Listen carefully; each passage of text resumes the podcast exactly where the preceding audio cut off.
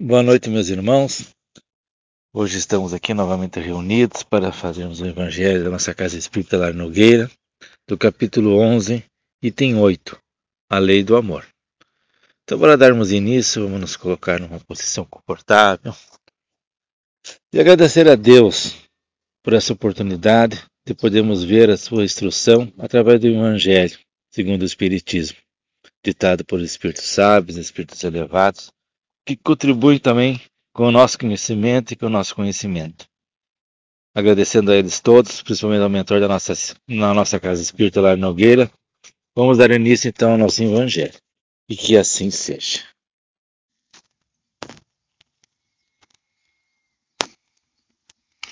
O amor resume a doutrina de Jesus toda inteira, visto que esse é o sentimento por excelência, os sentimentos são instintos elevados à altura do progresso feito.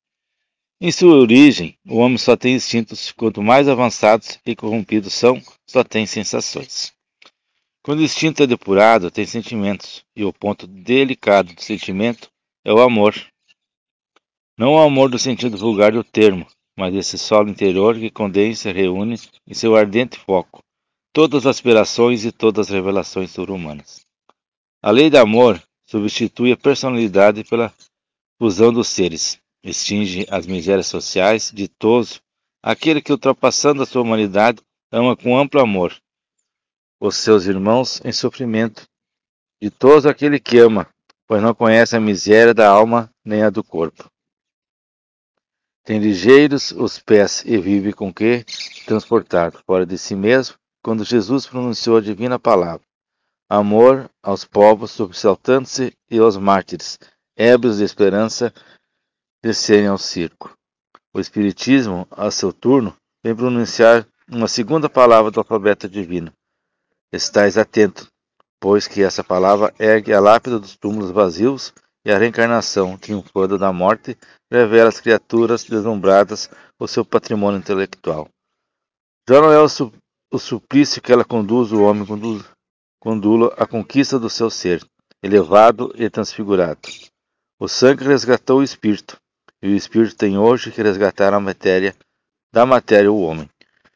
Disse eu que em seus começos o homem só instintos possuía. Mais próximo, portanto, se acha do ponto de partida do que da meta. Aquele em quem predominam os instintos, a fim de avançar para a meta, tem a criatura que vencer os instintos, em proveito dos sentimentos, isto é, que aperfeiçoar esses últimos sufocando os germes latentes da matéria.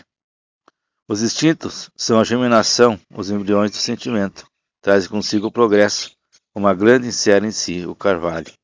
E os seres menos adiantados são os que, emergindo pouco a pouco de suas crisálidas, se conservam escravizados aos instintos. O espírito precisa ser cultivado como um campo. Toda a riqueza futura depende do labor atual, que vos granjeará muito mais que bens terrenos. A elevação gloriosa. É então que compreendendo a lei do amor que liga todos os seres, buscarei nele os gozos suavíssimos da alma, prelúdio das alegrias celestes. Lázaro, Paris, 1862. Como ouvimos, né, meus irmãos? O que Deus nos espera é que um dia nós possamos nos amar a todos. No real sentido do amor, no amor que Cristo veio nos mostrar, nos dar o exemplo, não no amor no termo inferior, como já foi dito. O amor sublime, o amor pelo meu irmão consanguíneo, o, o amor pelo meu irmão que, que errou comigo, o amor com todos, com todos os animais, onde nós vamos entender que todos nós somos parte de um só, filhos do mesmo Pai. De onde vem o vegetal, de onde vem o mineral, de onde vem o animal, é um ponto só de partida. E é esse ponto que nós devemos chegar, né, nos elevando a Deus, entendendo o que Jesus veio nos mostrar, tantos exemplos que ele nos deixou, e assim nós ficamos procurando ainda explicações, respostas para nossas dores, nossas aflições, e ela está tão próxima. Né? Ela está conosco, está na nossa consciência, está nas nossas afazeres do dia a dia. Que possamos amar, que possamos um dia chegar no mundo onde o amor vai imperar, um amor sublime, onde eu amarei tanto o meu irmão, que me ajuda, que me acolhe, que me oferece a mão, como também amarei aquele irmão que comigo errou, ou comigo ainda vai errar. Que Deus sabe que nós somos espírito em evolução.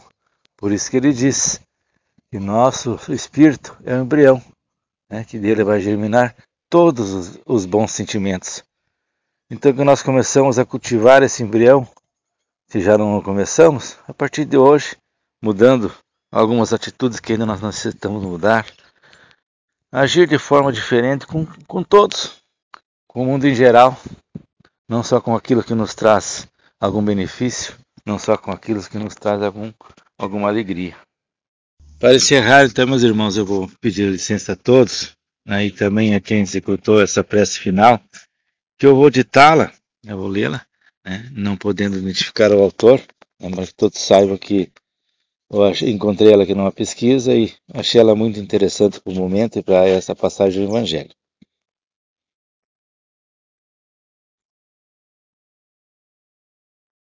Senhor, ensinai-nos a orar sem esquecer o trabalho, a dar sem olhar a quem, a servir sem perguntar até quando, a sofrer sem magoar, seja quem for, a progredir sem perder a simplicidade, a semear o bem sem pensar nos resultados, a desculpar sem condições, a marchar para a frente sem contar os obstáculos, a ver sem malícias, a escutar sem corromper os assuntos, a falar sem ferir, a compreender o próximo sem exigir entendimento, a respeitar os semelhantes sem reclamar consideração, a dar o melhor de nós, além da execução do próprio dever, sem cobrar a taxa de reconhecimento.